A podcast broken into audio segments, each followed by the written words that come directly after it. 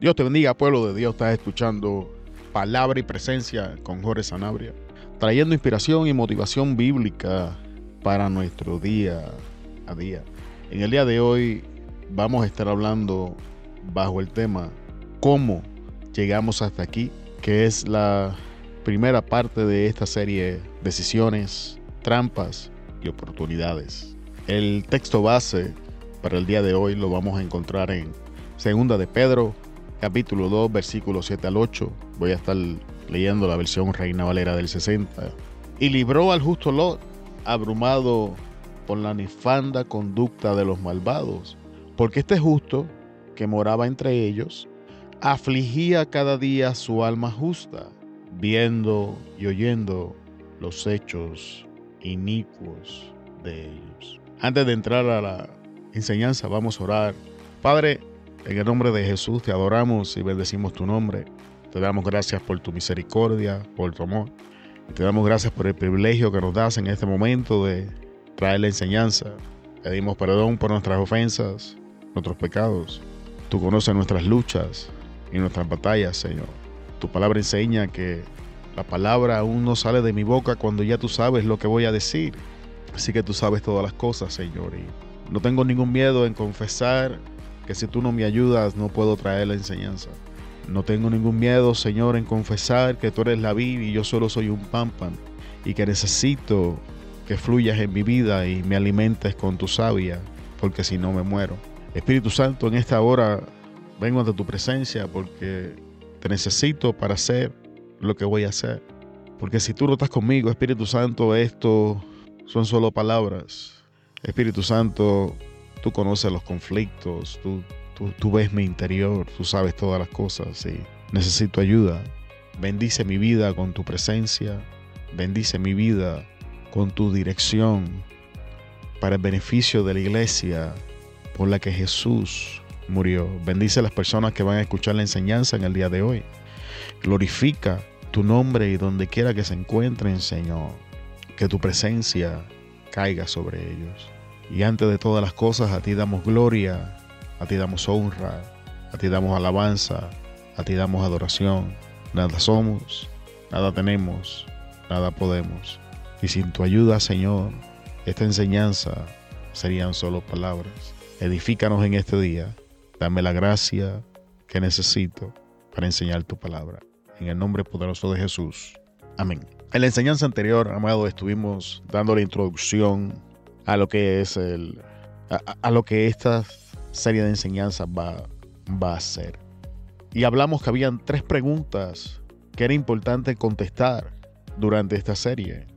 Y es, número uno, cómo Lot llega a la situación que Pedro nos describe en su carta. Número dos, ¿por qué no salía de las ciudades si, si la conducta de las personas, si la situación en la que se encontraba lo hacía sufrir en la manera en que lo hacía sufrir. Y, número tres, al final de la historia, cómo sale de las ciudades y vamos a abrir un paréntesis y si había alguna otra opción de salir del lugar.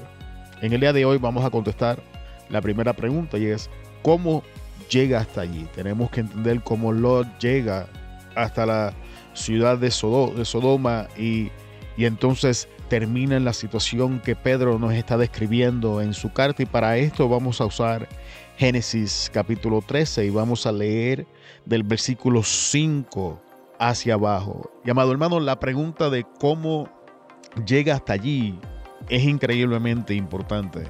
Porque si no logramos entender, amado hermano, cómo llegamos hasta la situación donde nos encontramos, si no, si no logramos descifrar cómo llegamos a este desenlace, sea cual sea de las circunstancias en donde estamos hoy, aun cuando Dios en su misericordia nos saque de las circunstancias, nos saque del problema, nos, nos saque de los resultados eh, y consecuencias de nuestras decisiones, si, si no logramos entender cómo llegamos hasta ese lugar, hasta esta conclusión en nuestras vidas en este momento, lo que puede pasar, amado hermano, es que nos posicionamos en un lugar donde vamos a repetir el, mismo error, vamos a tomar las mismas decisiones o, vamos a tomar decisiones parecidas, nos vamos a relacionar con personas, con la, con la misma clase de personas y así sucesivamente. Así que entender cómo lo llega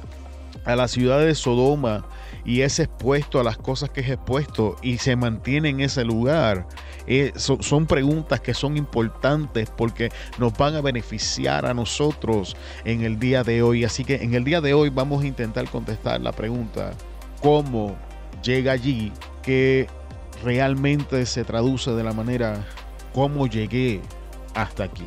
La contestación la encontramos en Génesis 13:5. Vamos a iniciar desde ahí. Y dice, Lot quien viajaba con Abraham, también se había enriquecido mucho con rebaños de ovejas y de cabras, manadas de ganado y muchas carpas. Y que lo primero que tenemos en Génesis 13:5 es una descripción de lo que está aconteciendo en la vida de Lot. Así que estos son los hechos que están aconteciendo en la historia. Conocemos, cuando profundizamos un poco en la historia bíblica, vamos a encontrar que Abraham es el hombre que carga la promesa. Y cuando Abraham sale de su casa, de su tierra, de su parentela para darle inicio a la jornada, toma a su padre Taré y toma a su sobrino Lot con él. Y en el transcurso del camino, Taré muere. Y ahora Abraham continúa la jornada con su sobrino Lot. Y Lot quien estaba viajando con Abraham, y es, importante cómo, cómo la, la, Biblia, la escritura hace hincapié de que es Lot quien está viajando con Abraham y no es Abraham quien viaja con Lot. No es lo mismo ni se escribe igual. Así que estos son los hechos.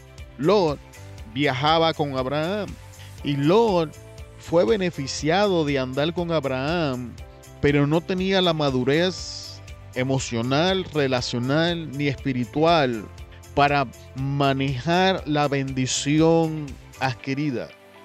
¿Cómo sabemos esto? ¿De dónde obtenemos la información para saber que Lot no tenía la madurez para administrar el crecimiento que había llegado a su vida como consecuencia de ser expuesto a la bendición que fluía a través de su tío Abraham. La Biblia nos da la información que necesitamos para contestar esta pregunta. Sabemos esto por el criterio que utilizó para evaluar a qué lado ir.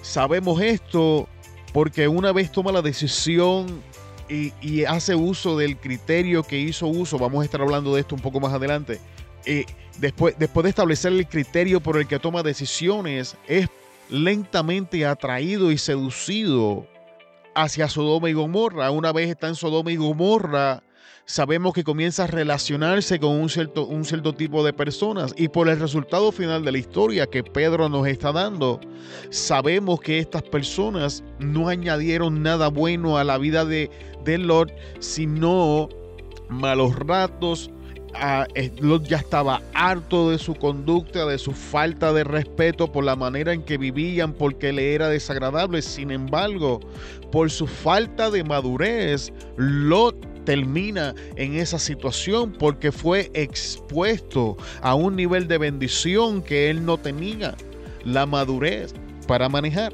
Entonces, ahora tenemos los hechos y sabemos que los hechos es que Lot se benefició de andar con Abraham y no de Abraham andar con Lot. Sabemos que no tenía la madurez para manejar todo lo que tenía y tomar las decisiones correspondientes. Y esos son los hechos. Vamos a pasar al, al próximo punto que es un evento o una situación. Cuando usted lee en Génesis 13, del versículo 7 al 8, leemos, y hubo contienda entre los pastores del ganado de Abraham y los pastores del ganado de Lot. Y esta es la situación, o es el evento. Y el cananeo y el fereceo habitaban entonces en la tierra. Entonces Abraham dijo a Lot, no haya ahora altercado entre nosotros dos, entre mis pastores y los tuyos, porque somos hermanos. Así que la Biblia establece los hechos de cómo Lot andaba con Abraham y fue bendecido y creció y se multiplicó y obtuvo ganados, siervos Y este crecimiento, amado hermano, desata una situación. Este, este crecimiento desata un evento que en este caso particular es manifiesto en una, en, una, en una contienda, en una discusión que es la que encontramos en el versículo 7, donde dice, y hubo contienda entre los pastores del ganado de Abraham y los pastores del ganado de Lot. Esta es la situación. ¿Por qué? Porque habían crecido tanto que ya el lugar no daba abasto para mantenerlos a los dos. Y ahora la situación es que tanto los pastores de Abraham como los pastores de Lot están guardando por los intereses de sus señores. Y esto crea estrés en la relación. Así que en, el día de hoy es importante para entender cómo llegamos hasta donde llegamos, que nos sentemos, amado hermano, y hagamos una evaluación de los hechos. No de lo que yo pienso que está pasando en la situación, no de lo que yo pienso creer, no de lo que es mi opinión, no. Sentarme y decirle, Dios, ayúdame a ver los hechos. ¿Qué es lo que realmente está pasando? ¿Cuáles son los hechos que me traen hasta aquí? Y entonces pasar al próximo paso. ¿Cuál fue la situación que desata esta, este, este, este problema? ¿Cuál es, ¿Cuál es el evento que, desata el, el problema? sea en mi relación, sea en el trabajo, sea en la iglesia, sea en mi matrimonio, sea en mi vida. Porque es importante que entendamos que esto, amado hermano, es para todas las áreas en nuestra vida. Y muchas veces no prestamos atención a que estas cosas están pasando en nuestras vidas. En este caso particular, lo que está trayendo problemas, amado hermano, es el crecimiento de ambas personas. Es que tanto Abraham está creciendo en posesiones y la bendición está haciendo su trabajo, y Lot también está creciendo. Y es crecimiento en este caso particular lo que está provocando la situación. ¿Qué está provocando? ¿O qué provocó la situación en nuestras vidas? Es de vital importancia. Es, una pregunta que no podemos ignorar. Porque en este caso el crecimiento es la razón que trae la contienda, es la razón que trae la discusión. Y hasta este punto de la historia no hay nada malo el que cada, cada, persona tomara su camino era inevitable. Había llegado el momento donde habían crecido al punto donde era imposible, aunque se amaran, permanecer juntos. Así que la decisión final de separarse era correcta. El problema en la vida de Lot son los criterios que utiliza para tomar esa decisión. Así que en este caso, amado hermano, el crecimiento puede ser un factor para que dos personas tomen distintos caminos. Y esto puede ser real en, los negocios, esto puede ser real en el ministerio, esto puede ser real en la iglesia, esto puede ser real en, distintos, en distintas situaciones, pero crecimiento. Otra razón que puede provocar un evento como este lo encontramos en el caso de Pablo y creo que era Bernabé, donde en un momento dado eh, tuvieron una diferencia de opinión en, qué hacer con este individuo que si mal no recuerdo se llamaba Marcos. Bernabé quería darle una segunda oportunidad, Pablo no quería y la situación fue tal que ellos tomaron la decisión de separarse, pero nuevamente tenemos los hechos. Los hechos eran que este hombre, que si no me equivoco su nombre era Marcos, en un momento dado anduvo con Pablo y Bernabé en la obra y en algún momento del proceso sencillamente los dejó y se regresó por las razones que fueran. Entonces ahora se están preparando para otra jornada y Pablo haciendo una evaluación de los hechos dice, yo no lo voy a llevar en, este, en estos momentos no es confiable, no puedo depender en él, no estoy seguro si va a finalizar eh, lo, que acaba de empezar conmigo. Y Bernabé, por el otro lado, era un hombre de segundas oportunidades y esto genera un problema entre ellos. Recordemos que es Bernabé quien le da de hecho la oportunidad a Pablo y es Bernabé quien lleva a Pablo ante los apóstoles. Así que Bernabé en su naturaleza era un hombre de dar segundas oportunidades, mientras Pablo en su naturaleza era un hombre de de disciplina, era un hombre de carácter, era un hombre estricto. Así que estos dos hombres están mirando los mismos eventos con dos posiciones distintas. Dos hombres de Dios. Al final de la historia se separan. Entonces Pablo toma a Silas y Bernabé se va con Marcos. Y Dios toma las circunstancias y las gira alrededor. Y al final, cuando Pablo envejece, de hecho manda a buscar a Marcos porque ahora se había convertido, gracias a la decisión de Bernabé, en un hombre de, que se podía depender de él, en un hombre responsable, en un hombre que ahora produciría fruto. Así que podemos ver cómo en las circunstancias, en las historias bíblicas, vamos a encontrar estos elementos que estamos intentando de presentar en el día de hoy que tenemos la tendencia de pasar por alto. Entonces ya tenemos los hechos, ahora tenemos un evento, una situación, pero no queda aquí. Ahora hay que tomar una decisión. En Génesis 13:9 encontramos, no está toda la tierra delante de ti. Yo te ruego que te apartes de mí. Si fueras a la mano izquierda, yo iré a la derecha, y si tú a la derecha, yo iré a la izquierda. Y es cuando comenzamos a llegar a este momento, amado hermano, donde comenzamos a tener problemas. Porque a este momento de la historia, lo único que estamos haciendo es repasando las cosas que, que ya pasaron. Hemos hecho un análisis de los hechos, hemos visto el evento y la situación, pero es aquí, en este momento donde muchas veces tenemos problemas, es en el momento donde tenemos que comenzar analizar y a buscar decisiones. Y hay un sinnúmero de trampas, voy a mencionar algunas que el enemigo nos presenta en este punto, siendo el primero el, el de buscar culpables. Y esto es increíblemente verdadero en los matrimonios, en las relaciones. Cuando, cuando llegamos a este punto, en vez de buscar tomar decisiones que nos ayuden a alcanzar soluciones, comenzamos a buscar culpables y buscar culpables es una decisión, pero no nos lleva a ningún lugar. Entonces comenzamos a ver quién tiene la culpa, comenzamos a buscar cuál de las dos partes lo hizo peor, cuál de las dos partes es responsable. Dese de cuenta que en el ejemplo de Pablo y Bernabé no, no empezaron a buscar culpables, sencillamente tomaron la decisión y, se mantuvieron firmes en esa decisión. La Biblia no nos presenta ningún registro bíblico donde Pablo le echara la culpa a Bernabé, ni Bernabé le echara la culpa a Pablo.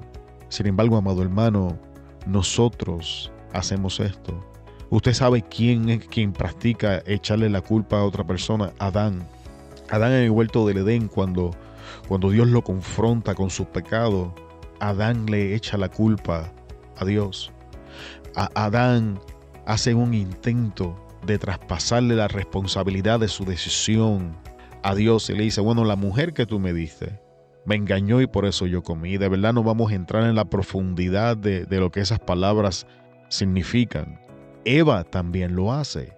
Mientras Adán le traspasa su culpa a Dios, Eva le traspasa la culpa a la serpiente. La serpiente me engañó y yo comí. Esto, esto es cuando comenzamos a buscar culpables en nuestras relaciones y en nuestro prójimo. Así que en esta parte de buscar culpables tenemos que tener cuidado de no caer en la trampa, uno, de intentar echarle la culpa a Dios por permitir las circunstancias en las que nos encontramos y no tomar la responsabilidad que nos toca.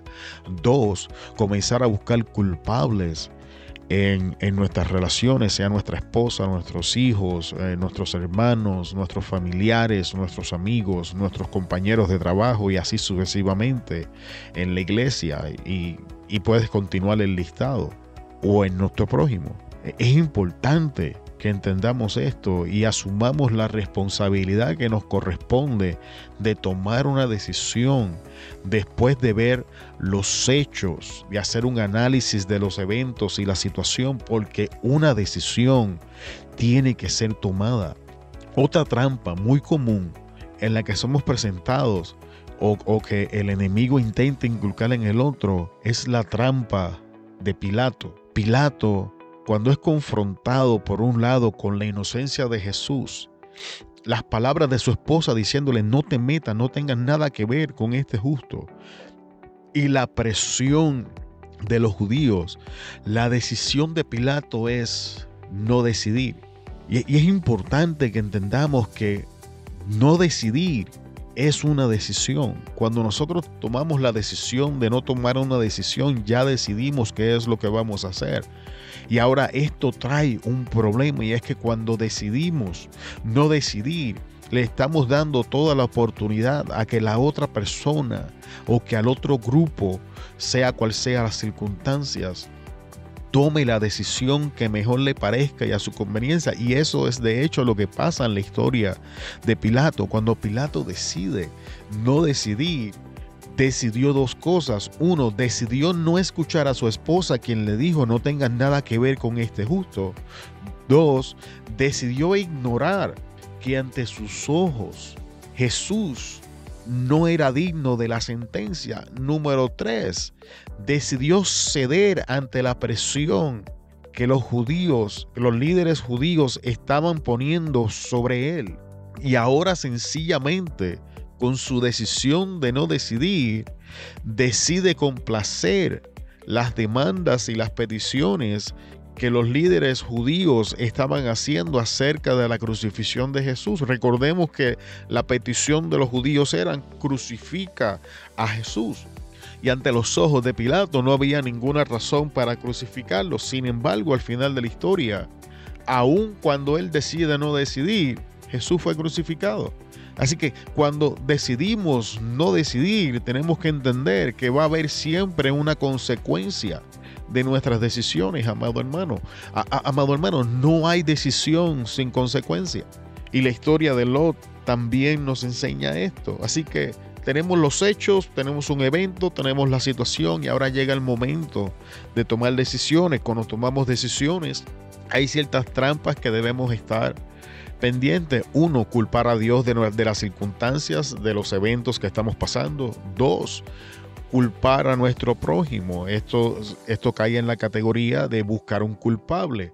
La próxima trampa que el enemigo intenta presentar en nuestras vidas es no decidir, es sencillamente ceder la oportunidad y nuestro derecho de tomar una decisión en el asunto y dejar que la otra persona tome la decisión que le importa. Pero bien, sabemos que entonces lo correcto es tomar una decisión. Ahora, ¿Qué criterios tenemos que utilizar para tomar decisiones? Bueno, tenemos dos criterios para esto. Tenemos uno, Abraham, quien creyéndole a Dios, marcharía sencillamente al lado opuesto que lo decidiera. Así que el, primer criterio es tomar decisiones basado en lo que Dios ya dijo, basado en lo que Dios ya ha prometido. O sea, tomar decisiones cristocéntricas basadas en la veracidad de la escritura.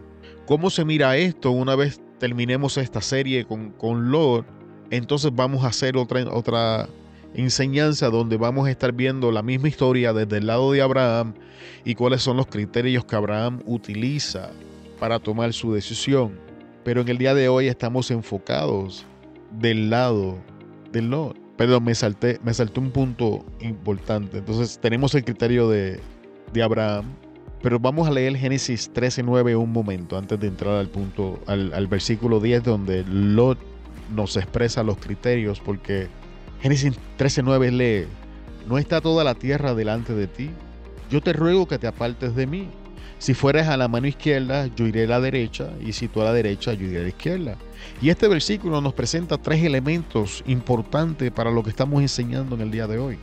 No está toda la tierra delante de ti, habla de opciones. Tenemos opciones, amado hermano. No importan las circunstancias en que nos encontremos, no importa qué tan difícil puedan hacer, tenemos que reconocer y entender qué opciones tenemos. Decir no tenía opción no es cierto y es antibíblico, porque niega que Dios con toda tentación nos provee la salida. Niega la libertad que Dios nos ha dado para reaccionar ante las circunstancias de la vida. La vida es vida. Y, y, la vida en este mundo caído es brutal. La vida en este mundo caído es difícil. Jesús, Jesús lo decía de esta manera, en el mundo tendrán aflicción, pero confiad, yo he vencido al mundo. Así que, ¿qué está diciendo Jesús? En el mundo van a, enfrentar sufrimiento, adversidad, momentos difíciles, la vida los va a atacar de una manera brutal, pero confíen, yo he vencido al mundo. Eso, eso no, no solamente es una declaración de victoria, es Jesús dejándonos saber que tenemos opciones enfrente de estas cosas. Y aquí tenemos a Abraham enseñándonos lo mismo. No está toda la tierra delante de ti. Tenemos que reconocer, amado hermano, que tenemos opciones. Dos, yo te ruego que te apartes de mí. Solución. Abraham no pierde el tiempo buscando quién es el culpable. Vamos directo a solucionar el problema. Abraham se salta todo ese proceso. ¿Y cuál era la solución en este caso particular?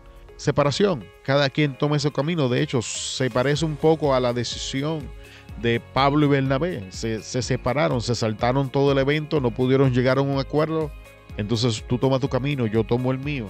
Eh, y número tres, hubo una decisión. Si tú fueras a la mano izquierda, yo iré a la derecha. Y si tú a la derecha, yo iré a la izquierda. Así que aquí tenemos cosas que tenemos que tener en perspectiva cuando estamos repasando cómo llegamos hasta aquí.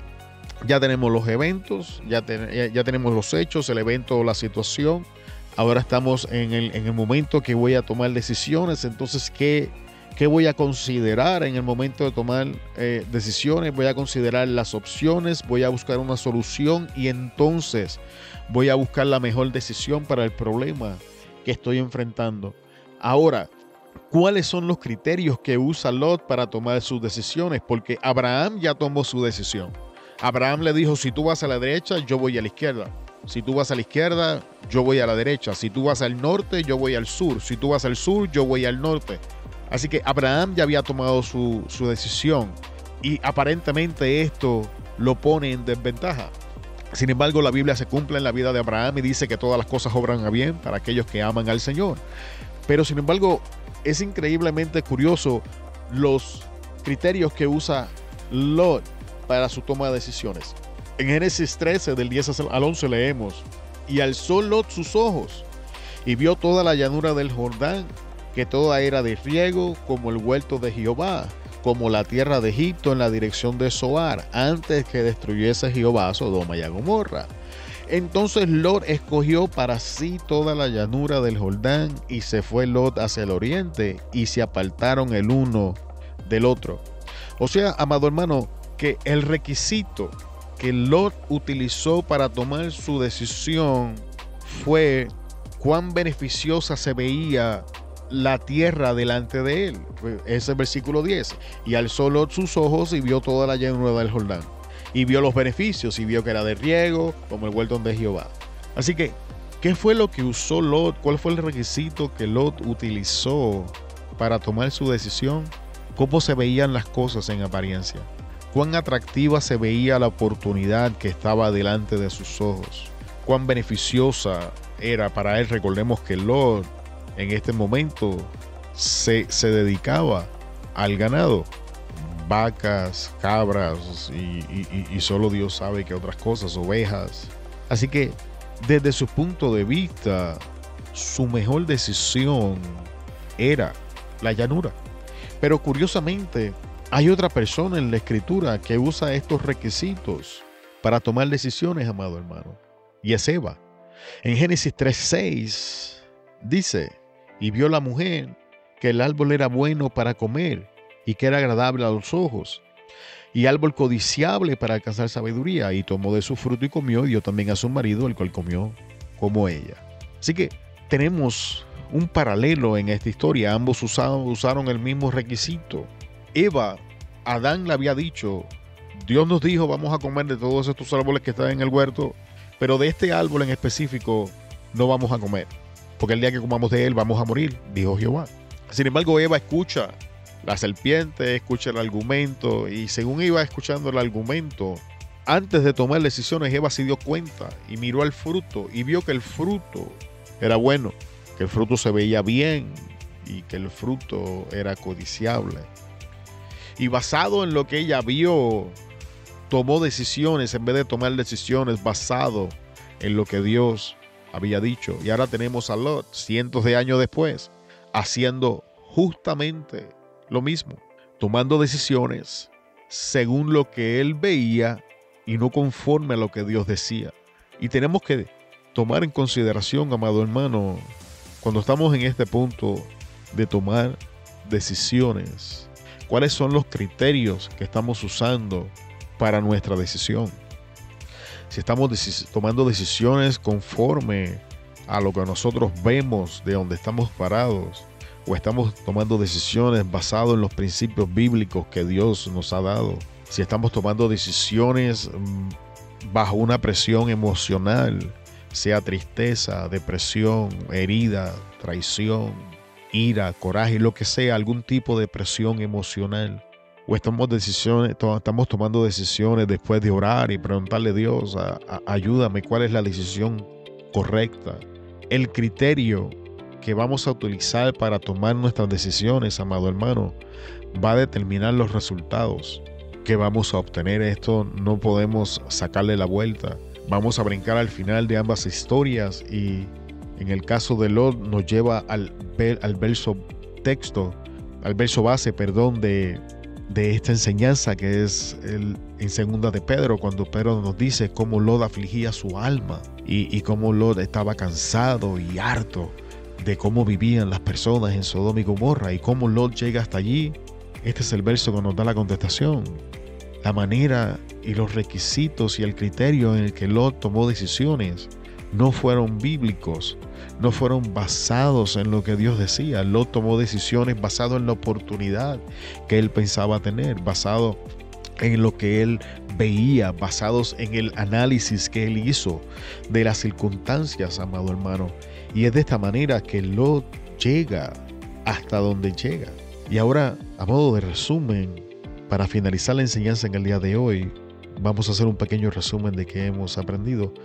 ¿Cómo Lot llega hasta allí? ¿Qué, qué preguntas nos ayudan a entender cómo llegamos hasta, hasta la situación en la que nos encontramos y por qué esto es importante? Es importante porque si no entendemos cómo llegamos hasta esta situación, cómo, cómo tuvimos estos resultados, cómo llegamos hasta aquí en donde estamos. Si Dios nos sacara de la situación, las probabilidades de que vamos a volver a repetir los mismos errores son increíblemente grandes porque no hemos podido aprender ni entender cuáles fueron las causas que nos metieron en esta situación. Así que, ¿qué cosas debemos considerar para determinar cómo llegamos hasta aquí? Vamos a considerar los hechos no lo que yo pienso, no lo que yo creo, no lo que yo siento, no. Los hechos. Vamos a ir a los hechos de la situación sin, sin ninguna ah, presión emocional, sin ninguna preferencia. No vamos a ver los hechos tales y cuales son.